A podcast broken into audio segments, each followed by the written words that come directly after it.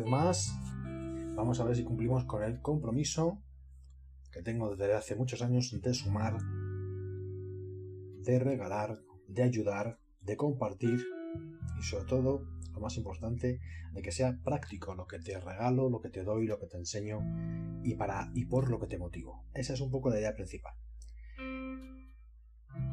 Hoy te voy a ofrecer 5 factores de felicidad y éxito en tu vida personal y profesional. Suena completo el título, ¿verdad? Y es que lo es, es un título muy completo. Pero cuando veas de lo que se trata, estoy seguro que lo vas a sentir como algo de mucho valor y muy completo. Vamos allá. 5 factores de felicidad y de éxito personal y profesional. Aquí César Espinallín. Empezamos con el primero. Normalmente lo más importante en, todo lo que te, eh, te, embarques, en todo lo que quieras eh, realizar en la vida, en personal y en profesional, da igual, en general, es la actitud. La actitud muchas veces marca la gran diferencia entre el éxito y el fracaso, a nivel no solamente económico, sino a nivel moral, a nivel personal. Con lo cual, el primer punto, el más importante de todos, es emociones positivas en tu vida. Claro, esto es poco fácil. Sí, nadie nos dijo que todo lo que te voy a contar ahora fuera fácil. Sin embargo, con práctica se puede volver fácil. Entonces, el primer punto, emociones positivas. Has de buscar en tu vida, en tu pasado, esos momentos, ya hayan sido 20 o hayan sido 300, pero has de buscar esos momentos que te hayan llevado a tener emociones positivas. Un cumpleaños, un final de graduación, cuando te casaste, algunos cuando te divorciaste o, te separaste, o cuando diste un abrazo a un amigo o una amiga, en fin, has de buscar en tu vida desde donde estás ahora mismo, da igual la edad que tengas hacia atrás, momentos positivos de tu vida y evocarlos lo más posible. Ojo, no desde la nostalgia, sino desde la motivación. Es decir, aquello que conseguí, qué bien que lo conseguí, luego soy válido.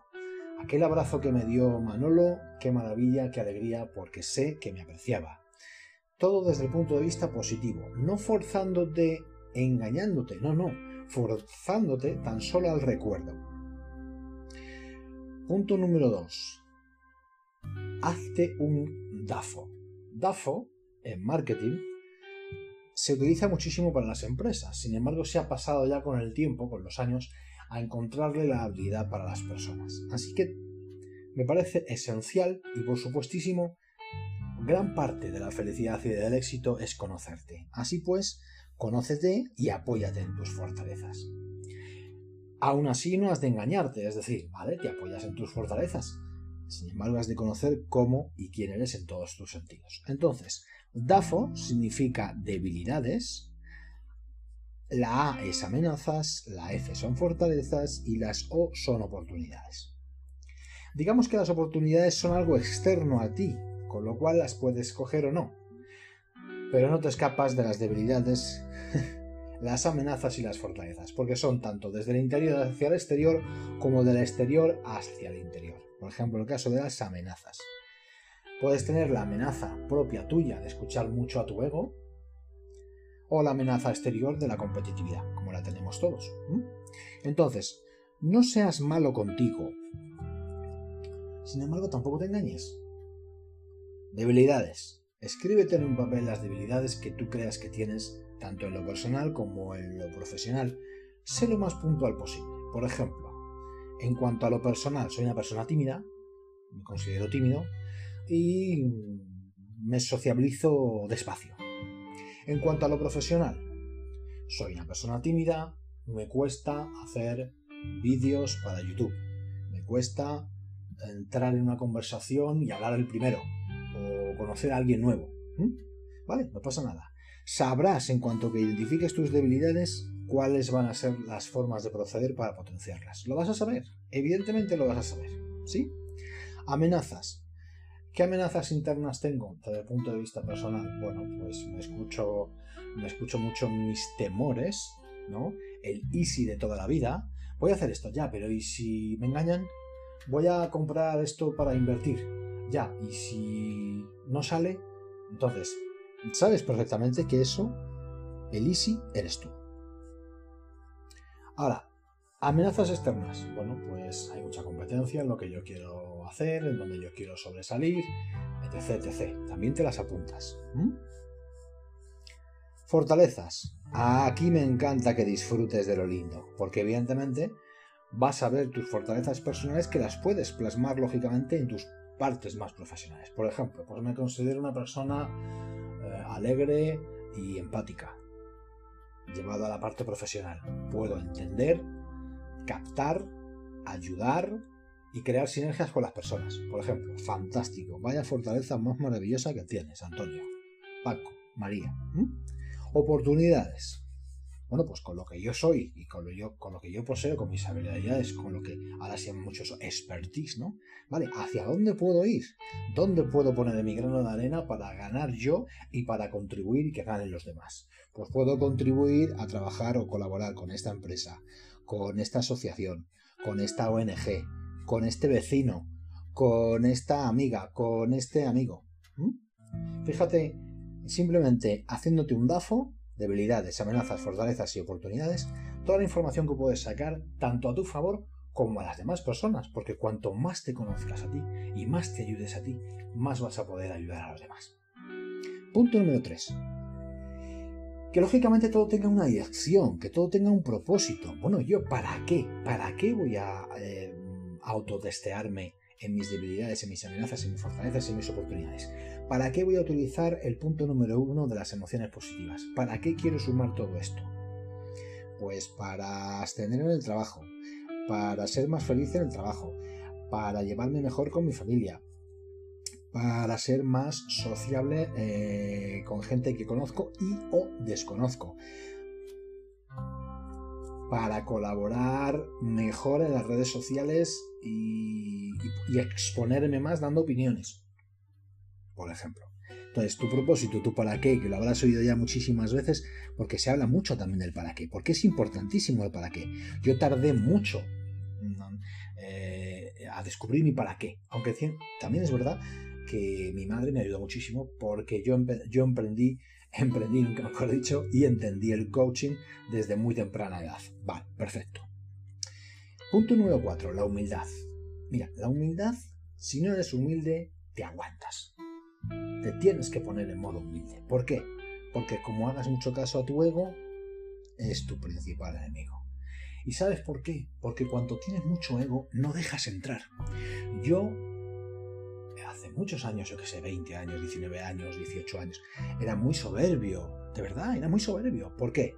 Bueno, me faltaban 20.000 cosas, ¿no? Además, mi padre se había muerto cuando yo tenía 13 años, pero el caso es que yo era muy soberbio y yo me creía, no Dios, pero casi. Y eso también era porque, bueno, pues emocionalmente estaba muerto y lógicamente no había manera de avanzar en aquella época como me hubiera gustado. Estuve 11 años muerto emocionalmente, como creo que te he comentado alguna vez. Así que, ¿qué pasa? Te tienes que dar cuenta, como me di cuenta yo, que el ego, el ego es para escucharlo. Ya, te entiendo, tienes razón, no tienes razón, vale, pero te dejo ahí. O sea, el ego, eh, perdón, el ego a veces es como entre comillas y con cariño lo digo como la suegra, ¿no? Vale, que sí, que estás ahí, muy bien, muy bien, perfecto, suegri, ¿vale? Pero la relación con tu hija es conmigo. ¿Mm? Entonces, vale, está ahí, pero no. O sea, como digo muchas veces, influye, pero no determina. ¿Vale? Entonces, punto número 4, humildad. Mm, si no eres muy humilde, has de aprenderlo. Y sabes también, como yo he aprendido muchas veces, la humildad a través de los palos que te da la vida, a través de los palos que te da las personas, a través de los palos que te das tú mismo, que me doy yo mismo, contra muros cuando no quiero aprender una lección. Y además la vida te va a poner otra vez delante de ti esa valla que saltes y hasta que no la saltes no seguirás a la siguiente valla. Eso es así. Si no pasas una oportunidad, la, vida te la va a seguir poniendo hasta que la entiendas. Puedes tardar poco, puedes tardar toda la vida. Así que yo te recomiendo de verdad, punto número 4, humildad. Humildad además equivale a la adaptabilidad. Humildad equivale a la felicidad. Humildad equivale en el sentido energético, por supuesto, a una, a, una paz y una calma interior eh, realmente maravillosa. Porque si estás siempre desde el punto de vista del ego, de la soberbia, de lo he de conseguir, de tengo que estar arriba, de tengo que pisar a todos, de todo el mundo me quiere hacer pupa, etc, etc, entonces, ¿de verdad eres feliz? No.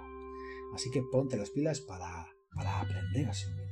Y si lo eres, fenomenal. Y punto número 5, muy, muy, muy, muy, muy que tiene que ver con la humildad y con todos los anteriores.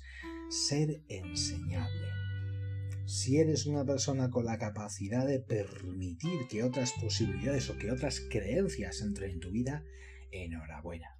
Enhorabuena porque entonces podrás llegar muy lejos a vivir un proceso largo y maravilloso de felicidad y de productividad y de abundancia en tu vida, en cualquier aspecto.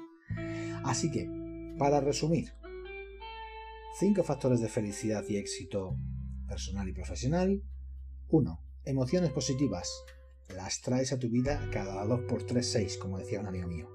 2. Hazte un DAFO. Debilidades, amenazas, fortalezas y oportunidades. 3. Busca, encuentra o pide ayuda. ¿Para qué? Para ese propósito de vida. ¿A dónde quiero ir? ¿Quién quiero ser? ¿Qué quiero hacer? ¿Qué quiero compartir? ¿Sí? 4. Humildad.